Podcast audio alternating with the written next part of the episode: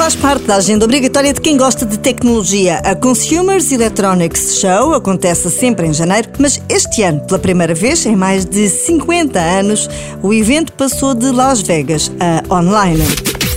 100% virtual, mas com novidades.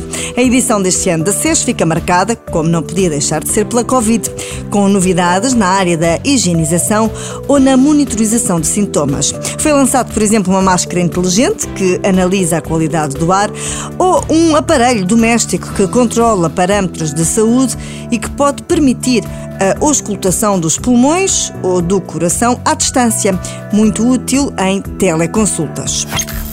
E se já se falou muitas vezes de ecrãs dobráveis, na SES falou-se de ecrãs enroláveis, tipo papiro. A LG apresentou o projeto do seu primeiro telemóvel enrolável. Para já é um protótipo, mas diz a marca que estará no mercado até ao fim do ano.